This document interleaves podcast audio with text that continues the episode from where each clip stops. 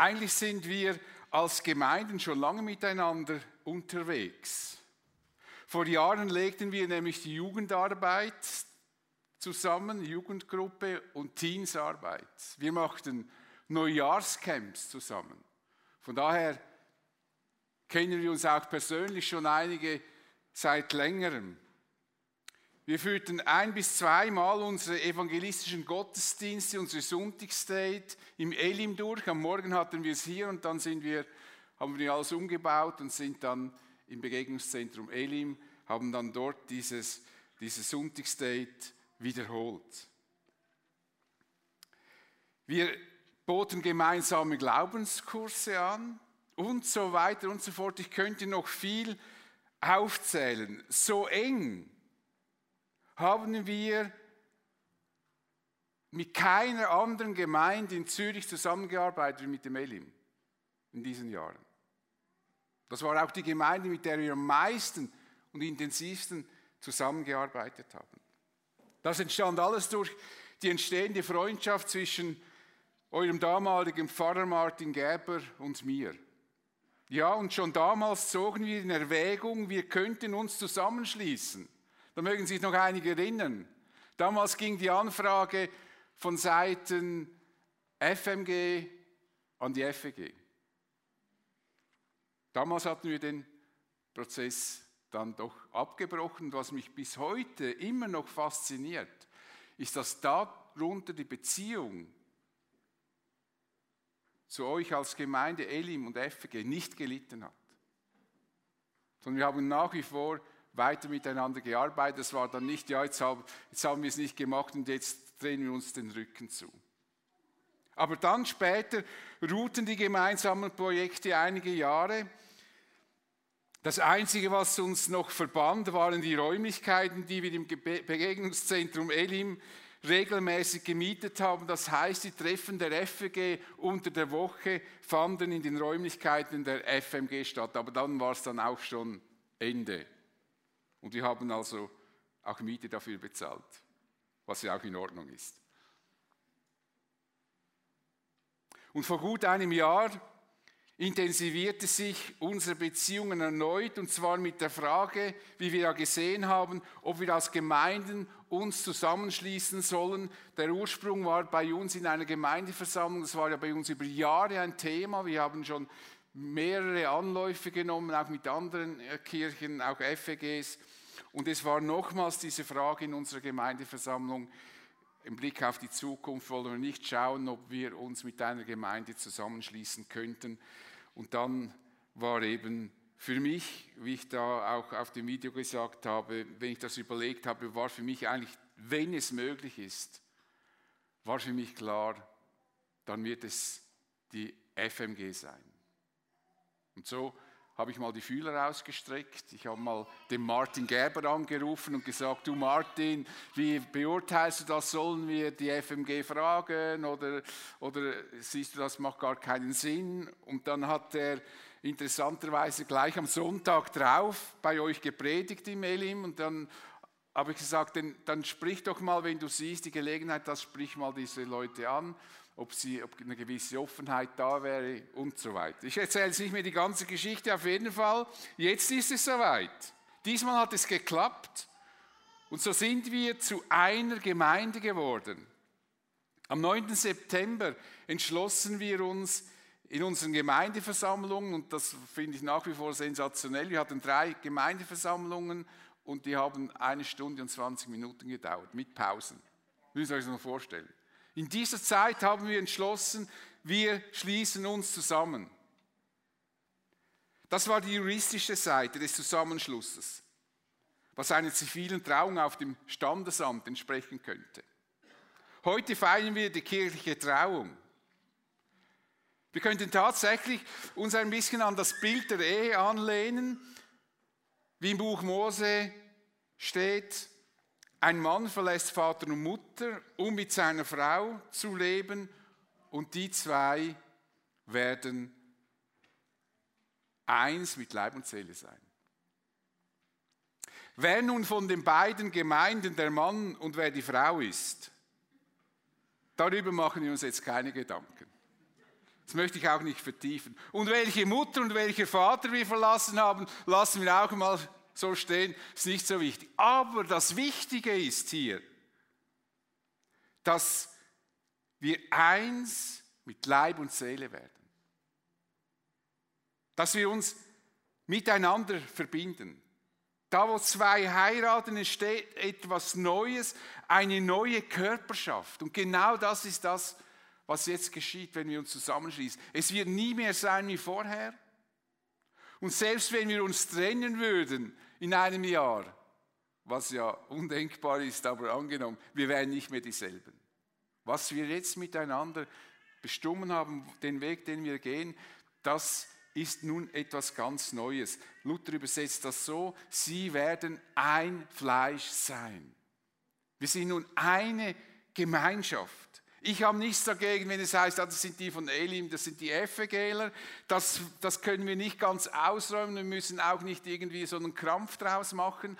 Aber schlussendlich hoffe ich, erstens mal, dass wir einen guten Namen finden für unsere Kirche und dass wir dann diese Kirche sind.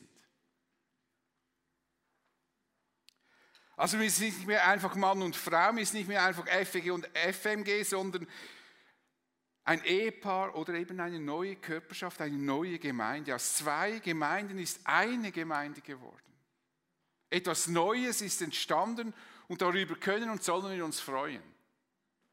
Und es ist wirklich ein faszinierender Prozess, auch wenn ich jetzt sehe, wie sich die Gemeindeleitung zusammensetzt, wo wir sagen können, wir ergänzen uns wirklich und wir sind da eine neue Körperschaft. Wir sind jetzt eine neue Gemeinschaft, als neue Gemeinschaft unterwegs in den nächsten Jahren zusammenwachsen wird und wir hoffen, dass noch viele Menschen dazukommen werden. Denn unsere Gemeindevision richtet sich nicht nur auf uns selbst, sondern richtet sich viel umfassender. Die heißt nämlich, wir wollen mit Menschen wachsen durch Begegnungen mit uns zu Jesus finden. Das ist unsere Gemeindevision. Und wenn euch jemand fragt, ja, was will eigentlich eure Gemeinde, was ist eigentlich Kirche, könnt ihr mit diesem einen Satz sagen, was wir wollen. Wir wollen mit Menschen wachsen, die durch Begegnungen mit uns zu Jesus finden. Wir betonen damit das persönliche Wachstum der einzelnen Christen, wir betonen die Gemeinschaft und wir betonen den Missionsauftrag, den wir zu erfüllen haben. Und ich muss es einfach immer wieder sagen bei dieser Vision, was mich wirklich, also ich bin restlos begeistert von dieser Vision, ich könnte euch eine Predigt halten über die Vision. Was mich begeistert ist, dass in unserer Vision Jesus vorkommt. Jesus. Denn um Jesus geht es. Er ist das Zentrum. Und Menschen sollen durch ihn für Zeit und Ewigkeit gerettet werden. Und wie diese christliche Gemeinschaft funktioniert oder anders gesagt, welche Grundvoraussetzungen für eine gesunde Entwicklung notwendig sind, das wollen wir heute miteinander anschauen. Oder jetzt schön in diesem Bild dieses Baumes, was dieser Baum, der steht ja für unsere Gemeinde, finde ich eine ganz tolle Idee. Der wird übrigens neben dem Gemeinschaftszentrum Elim gepflanzt. Und dann können wir schauen, ob der Baum genauso gut wächst wie wir oder ob der Baum besser wächst als wir, was ich nicht hoffe. Aber was braucht der Baum für eine Pflege? Wie hat sich das Gott gedacht, dass dieser Baum die Gemeinde aufwächst, eine gute Art und gute Früchte bringt? Das wollen wir miteinander anschauen. Und zentral für das Wachstum ist Jesus, denn mit Jesus werden wir stark, so habe ich auch diese Botschaft überschrieben. Und wie das konkret aussieht, darüber schreibt Paulus den Christen in Ephesus folgendes und ich lese diesen kurzen Abschnitt aus dem Epheserbrief Kapitel 4. Jesus hat einige als Apostel eingesetzt. Einige als Propheten, einige als Evangelisten, einige als Hirten und Lehrer. Sie haben die Aufgabe, diejenigen, die zu Gottes heiligen Volk gehören, für ihren Dienst auszurüsten, damit die Gemeinde, der Leib, von Christus aufgebaut wird. Oder dass dieser Baum Gemeinde wächst. Das soll dazu führen, dass wir alle in unserem Glauben und in unserem Kenntnis von Gottes Sohn so zur vollen Einheit gelangen, dass wir eine Reife erreichen, deren Maßstab Christus selbst ist, in seiner ganzen Fülle. Denn wir sollen keine unmündigen Kinder mehr sein. Wir dürfen uns nicht mehr durch jede beliebige Lehre vom Kurs abbringen lassen und wie ein Schiff, das vom Wind und Wellen hin und her geworfen wird, und dürfen nicht mehr auf die Täuschungsmanöver betrügerischer Menschen hereinfallen, die uns mit ihrem falschen Spiel in die Irre führen wollen. Paulus weist uns darauf hin, welche Maßnahmen Jesus eingeführt hat oder welche Vorsorge Jesus traf, damit sich Kirche gut und gesund entwickeln kann. Das Interessante ist, dass Jesus dazu Menschen mit verschiedenen Begabungen einsetzt. Er sagt nicht, jetzt bekehren sich dann ich schaue dann, ich mache dann das selber. Nein, er braucht Menschen, er überlässt die Menschen, die zu ihm gefunden haben, nicht sich selbst. Er befähigt verschiedene Christen, die die besondere Aufgabe haben, dafür zu sorgen, dass die einzelnen Christen und somit die Gemeinde unterstützt und gefördert wird. Damit sich der Leib Christi, die Gemeinde, gesund entwickeln kann. Jesus hat einige als Apostel eingesetzt, einige als Propheten, einige als Evangelisten, einige als Hirten und Lehrer. Und wir können davon ausgehen, dass Paulus zunächst einmal die Apostel, an die Apostel dachte, die Zeugen der Auferstehung von Jesus waren. Wir überlegen immer, wenn wir das lesen im Epheser, ja, was sind Apostel? Gibt es heute noch Apostel? Ich bin der tiefen Überzeugung, Paulus dachte an die Apostel. Und die Apostel, von denen er spricht, die waren Augenzeugen des Auferstandenen. Die haben gesehen, dass Jesus leiblich auferstanden ist.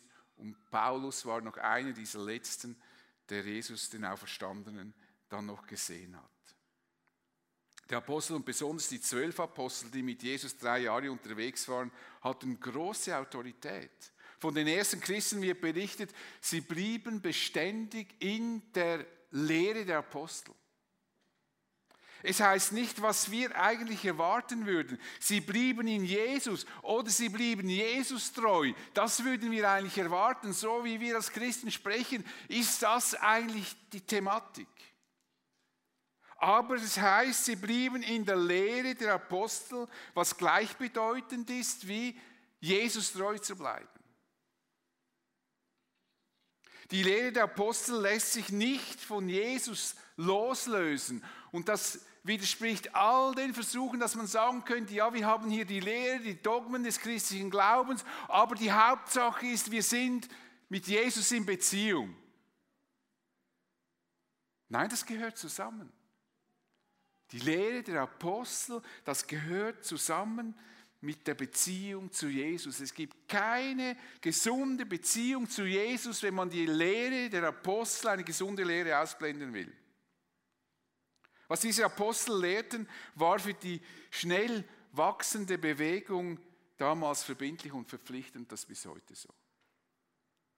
Auch Propheten wurden von Jesus eingesetzt und damit könnte Paulus die Propheten meinen, die den Gemeinden verschiedene Ereignisse ankündigen, so wie zum Beispiel, dass sie dem Paulus gesagt haben, als er nach Jerusalem reiste, du Paulus, äh, die werden dich dann da gefangen nehmen.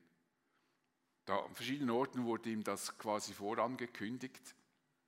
Paulus ging trotzdem nach Jerusalem. Der hat dann gesagt, wenn sie mich fangen und festnehmen, dann nehmen sie mich halt fest. So.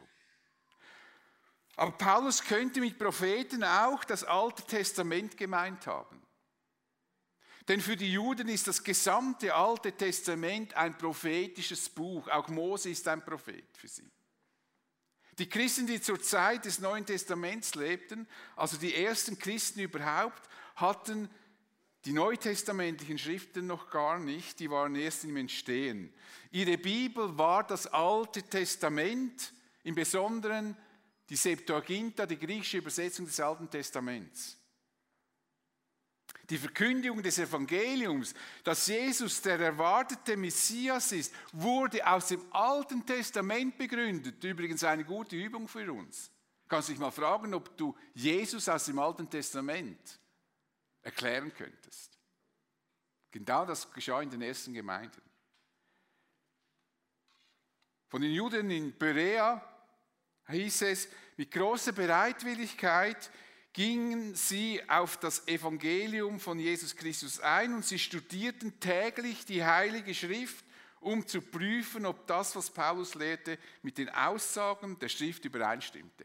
Und da meinten sie die alttestamentlichen Schriften, die Septuaginta. Das war damals die Bibel. Die meisten Zitate im Neuen Testament, die auch die Apostel zitieren, sind entnommen aus der Septuaginta, der griechischen Übersetzung des Alten Testamentes. Sie prüften also alles an den Schriften des Alten Testamentes, an den Schriften, die wir heute hier drin haben in der Bibel. Auch Jesus erklärte nach seiner Auferstehung die Nehmausübungen aufgrund des Alten Testaments, welche Bedeutung seine Kreuzigung und Auferstehung hat. Jesus fing an bei Mose und allen Propheten und legte ihnen aus, was in der ganzen Schrift von ihm gesagt war. Wenn Paulus mit den Propheten die Botschaften der alttestamentlichen Schriften meint, und ich persönlich merkt ihr vielleicht, ich bin davon wirklich überzeugt, dass er das so gemeint hat, dann könnten wir sagen, dass wir mit dem Alten und Neuen Testament die Botschaft der Apostel und Propheten sozusagen hier in den Händen halten, dass das die Bibel unsere Grundlage ist. So könnten wir festhalten, dass das Fundament, auf dem Kirche wächst und sich Gemeinschaft bildet und entwickelt, die Bibel, das Alte und Neue Testament ist. Übrigens finden wir auch bei der Beschreibung des neuen Jerusalems, das vom Himmel herab auf die neue Erde kommen wird, diese beiden Komponenten, vom alten Bund, den Propheten, und vom neuen Bund, den Aposteln. Dieses neue Jerusalem hat nämlich vier Stadttore. Jerusalem hatte zwölf Tore, äh, vier, zwölf Stadttore, Entschuldigung. Jerusalem hatte zwölf Tore und auf den Toren zwölf Engel und Namen darauf geschrieben, nämlich die Namen der zwölf Stämme Israels. Also hier haben wir das Bild für den alten Bund, für die alttestamentliche Zeit mit den zwölf Stämmen Israels, des Volkes Gottes. Die Fundamente dieser Stadt bilden überraschenderweise nicht die zwölf Stämme Israels, sondern die zwölf Apostel von Jesus. Die Mauer der Stadt hatte zwölf Grundsteine und auf ihnen die zwölf Namen der Apostel des Lammes. Die Fundamente der Mauer, die als Schutz für die Erlösten dient, sind die Apostel. Nebst Apostel und Propheten setzte Jesus auch noch andere ein. Aber es ist doch sehr interessant, dass dieses neue Jerusalem genau diese zwei Dinge zusammennimmt. Das ist ein Bild, Symbolik. Der alte Bund, die zwölf Stämme Israels und dann die zwölf Apostel. Das ist das Fundament unseres Glaubens. Und dann setzte Jesus nebst Propheten und Aposteln noch andere Menschen ein und befähigte sie. Jesus setzte einige als Evangelisten, einige als Hirten, einige als Lehrer ein. Die Leute tun ihren Dienst aufgrund des gelegten Fundaments, aufgrund der Apostel und Propheten. Sie leben, handeln und lehren aufgrund der vorgegebenen Lehre der Apostel und Propheten. Sie bemühen sich darum, dass Menschen zu Jesus finden und in der Apostellehre unterwiesen werden. Sie unterstützen, so, so unterstützen sie die Christen im geistlichen Wachstum, denn die beste Unterstützung und Förderung im christlichen Glauben geschieht durch gesunde Lehre. Ihr könnt die ganzen Briefe im Neuen Testament durchlesen, ihr werdet immer wieder auf diesen, auf, diesen, auf diesen Bezug kommen. Es geht um gesunde Lehre. Was die Apostel, gegen was die Apostel äh, kämpften, war eine falsche Lehre. Und gesunde Lehre macht Menschen gesund. Und gesunde Lehre gebiert einen Glauben, der lebbar ist. Ich habe manchmal die Befürchtung, dass wir so viel Dinge in unserem Kopf haben, was wir denken, was ein Christ machen müsste. Und im Geheimsten wissen wir, das schaffen wir im Leben nie. Dann könnte es daran liegen, dass wir keine gesunde Lehre im Kopf haben. Denn eine gesunde Lehre muss lebbar sein. Sonst kann sie nicht gesund sein, sonst macht sie uns krank. Gesunde Lehre ist unglaublich wichtig. So unterstützen diese Leute die Christen im geistlichen Wachstum. Und dazu setzt Jesus Evangelisten, Hirten und Lehrer ein, die für diese Dienste besonders begabt sind. Und das ist bis heute so. Diese Aufgaben sind außerordentlich wichtig und bilden die Grundlage für eine gesunde Gemeinde, für einen Baum, der wirklich wachsen kann, der sich entfalten kann, der nicht immer wieder runtergeschlagen wird durch krankhafte Meinungen und Sichten, was wir tun sollten und machen sollten, was wir eh nie schaffen, wenn wir daran denken. Ich habe kürzlich wieder eine Predigt gehört, da hat er gesagt, ja, da steht, aber das schaffe ich nie. Ja, einmal, wenn, ich, wenn der Glaube etwas ist, was ich nie schaffe, dann bin ich doch immer ein Versager. Es kann doch nicht sein, dass Gott von uns etwas erwartet, was wir nicht in der Lage sind zu leben. Deshalb ist gesunde Lehre unglaublich wichtig. Und deshalb ermahnt Paulus die Christen mehrfach, zum Beispiel in Thessaloniki, liebe Geschwister, bleibt standhaft und haltet an, der an den Lehren fest. Er sagt nicht einmal, haltet an Jesus fest. Natürlich meint er das auch, aber er sagt, haltet an den Lehren fest, die wir an euch weitergegeben und in denen wir euch unterrichtet haben, sei es mündlich oder brieflich. Und den Timotheus fordert er auf, habe Acht auf dich und auf was? Auf die Lehre.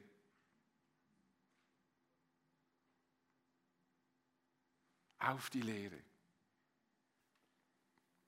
Beharre in diesen Stücken, denn wenn du das tust, wirst du dich selbst retten und die, die dich hören. Evangelisten, Hirten und Lehrer sollen die Gemeinde betreuen und dafür besorgt sein, dass sich die einzelnen Christen gut und gesund entwickeln können und so die Gemeinde aufgebaut wird. Das Ziel ist deutlich, wie Paulus schreibt, sie haben die Aufgabe, diejenigen, die zu Gottes heiligen Volk gehören, für ihren Dienst auszurüsten, damit die Gemeinde, der Leib von Christus, aufgebaut wird. Im Vordergrund steht also nicht nur der einzelne Gläubige, natürlich ist der Einzelne sehr wichtig, doch schlussendlich geht es um etwas viel Größeres. Es geht um den Leib Christi, es geht um die Gemeinde. Ein Denken, das uns leider sehr stark abhanden gekommen ist, weil wir dermaßen individualistisch denken. Es muss immer für mich stimmen, alles muss auf mich ausgerichtet sein. Aber die Schrift hat die Gemeinde im Blick. Es geht um die Gemeinde. Die Gläubigen sollen lernen, sich um und für den Leib Christi nützlich zu machen und sich um ihn zu kümmern. Paulus schrieb den Christen in Korinth, Jesus ist deshalb für alle gestorben, damit die, die leben, nicht länger für sich selbst leben, sondern für den, der für sie gestorben und zu neuem Leben erweckt worden ist. Christen leben für Christus und nicht für sich selbst. Es ist Jesus, der uns untereinander verbindet. Es ist Christus, der unsere Gemeinschaft gegründet hat und die Gemeinschaft erhält. Das unterscheidet uns von jeder Gemeinschaft, jedem Verein, jedem Verband, jedem Club. Wir finden uns durch, nicht durch gemeinsame Interessen und nicht durch eine gemeinsame, gemeinsame Leidenschaft, sondern wir finden uns, weil uns Jesus in diese Gemeinschaft hineingestellt hat hineingebracht hat. Dafür hat er sich selbst geopfert, wie Paulus dem Titus schreibt. Jesus ist es ja, der sich selbst für uns hingegeben hat, um uns von einem Leben der Auflehnung gegen Gottes Ordnung loszukaufen und von aller Schuld zu reinigen und uns auf diese Weise zu einem Volk zu machen, zu einem Volk, das ihm allein gehört und das sich voll Eifer bemüht, Gutes zu tun. Das ist auch ein interessanter Begriff, den man mal verfolgen könnte im Neuen Testament, Gutes tun. Gott ist das Zentrum unseres Lebens und unserer Kirche. Jesus hat vorgesorgt, dass wir als Christen gute Nahrung bekommen und deshalb steht uns das Alte und Neue Testament zur Verfügung und deshalb gibt es Evangelisten, Hirten und Lehrer. Und deshalb ist in unserer Gemeinde die gesunde Lehre so wichtig. Und wir haben dazu übrigens einen Grundwert formuliert, den ihr verdankenswerterweise auch übernommen habt. Wir sind überzeugt, dass vollmächtige Lehre, oder wir könnten auch hier schreiben, gesunde Lehre, Veränderung im Leben eines Menschen und in der Gemeinde bewirkt. Apostel, Propheten, Evangelisten, Hirten und Lehrer sollen ein wichtiges Ziel erreichen. Das soll dazu führen, dass wir alle in unserem Glauben und in, der, in unserer Kenntnis von Gottes Sohn zur vollen Einheit gelangen und dass wir eine Reife erreichen, deren Maßstab Christus selbst ist, in seiner ganzen Fülle. Wir sollen in unserem Glauben sozusagen erwachsen werden. Und das geschieht dadurch, dass wir Jesus immer besser kennenlernen und als Gemeinde in dieser Erkenntnis immer mehr übereinstimmen. Und ich finde das ein sehr spannender und wichtiger Gedanke, den Paulus hier erwähnt. Denn aufgrund unserer Bekehrung haben wir ein neues Leben bekommen. Wir, so heißt es manchmal, sind wiedergeboren.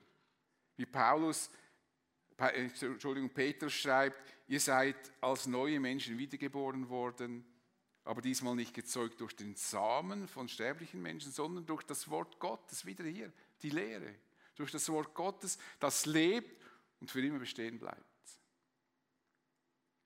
Da wurde ein neuer Mensch geboren der, nur, der nun wachsen und sich entwickeln wird. Wer wiedergeboren ist, der hat verstanden, dass Jesus Gott ist, der für meine Schuld am Kreuz starb und nach drei Tagen wieder auferstand und somit den Tod besiegte. Darüber hinaus wissen neugeborene Menschen meistens nicht sehr viel über Jesus, außer Sie sind in einer christlichen Familie groß geworden, haben dort viel gehört. Wenn wir Christen werden, dann nehmen wir unbewusst unsere Vorstellung, die wir durch unsere Kultur, durch unsere Erziehung mitbekommen haben, nehmen wir automatisch mit ein Stück weit in unser neues Leben hinein, in unser Glaubensleben. Unsere ganzen Gottesbilder nehmen wir mit. Wir werden dann Jesus immer besser kennenlernen und Schritt um Schritt unsere falschen Gottesbilder revidieren. Es ist vergleichbar mit der Situation, wenn ich eine neue Arbeitsstelle antrete, meinen neuen Chef oder meine neue Chefin kennenlerne, dann weiß ich in diesem Moment, das ist jetzt mein Chef, das ist meine Chefin und ich habe die Person schon einmal eingeordnet. Das machen wir alle automatisch, das kann man gar nicht verhindern. Wir schubladisieren die Leute. Das ist ein böses Wort, aber es ist ein bisschen so. Wir sehen die Person und machen uns ein Bild, wir jemand ähnlich sagen, der ist so oder so. Aber je mehr wir diese Personen kennenlernen und mit ihnen zu tun haben, desto besser werden wir sie kennenlernen und unsere ursprüngliche Vorstellung, die wir uns gemacht haben, müssen wir revidieren, korrigieren. Plötzlich merken wir, ich habe die Person falsch eingeschätzt. So ist das mit Jesus. Jesus ist uns begegnet und wir wissen, wer er ist, aber wir kennen ihn noch nicht so gut. Wir werden unbewusst unsere Vorstellungen in Jesus hineindenken, doch je länger wir mit Jesus unterwegs sind und uns mit der Apostellehre und den Propheten, also mit der Bibel beschäftigen, desto besser lernen wir Jesus kennen und müssen uns von den falschen Vorstellungen verabschieden. Am Ende dieses Prozesses so übersetzt es Luther, steht der vollendete Mann. Ich finde das wunderbar.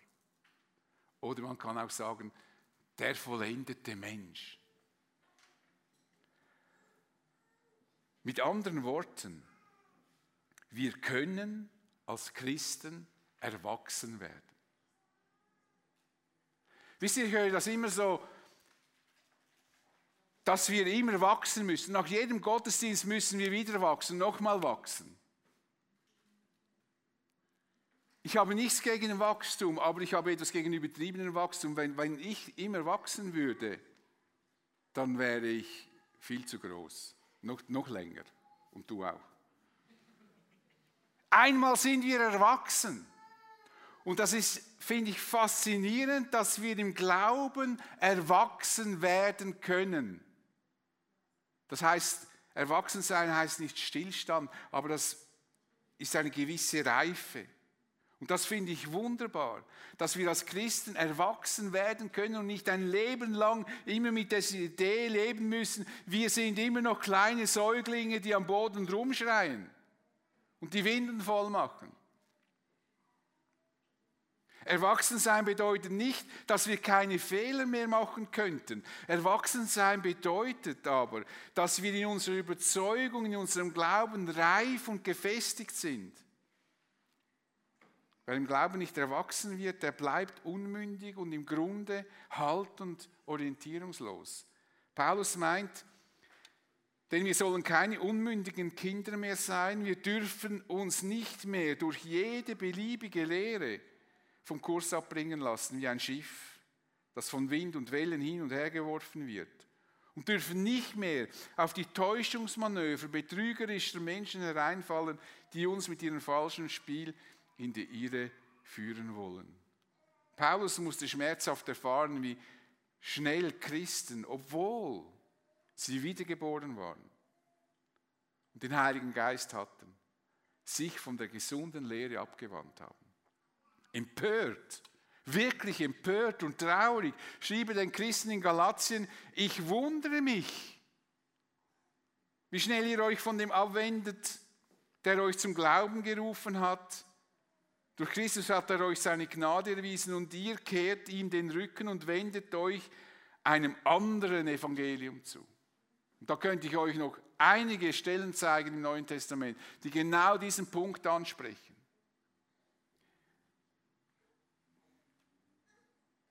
Unreife Christen, die von der gesunden Lehre sich abwenden. Im Hebräer wird den Christen der Vorwurf gemacht, sie seien nicht erwachsen geworden, sondern befänden sich immer noch ein, äh, für ihr Alter in einer, beschämen, in einer beschämlichen, beschämenden Kindlichkeit.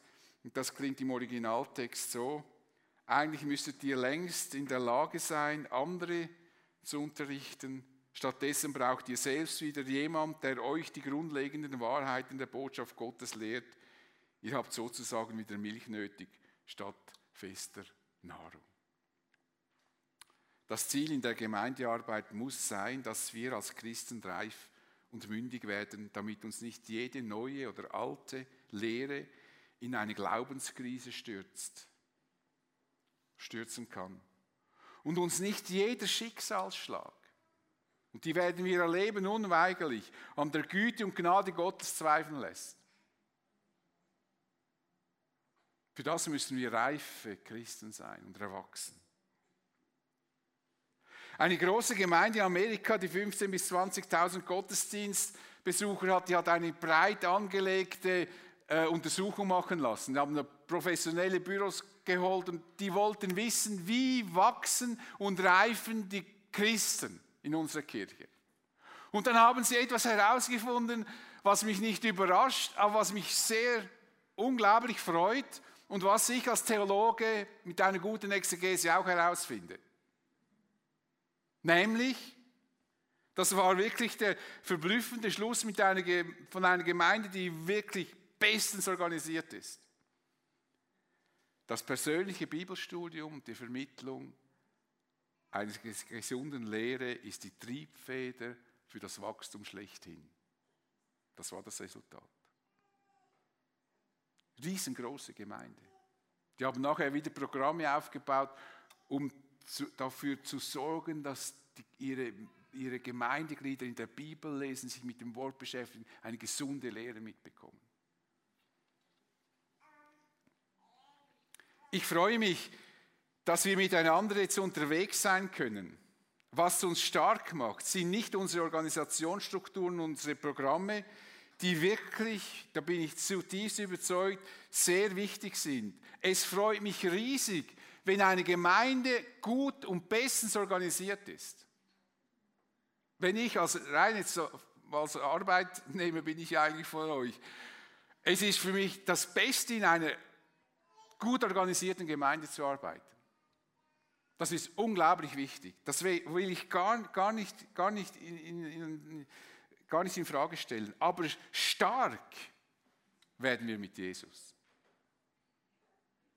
Die Organisation, die gute Organisation hilft uns, dass wir uns auf das Wesentliche konzentrieren können, aber stark werden wir mit Jesus.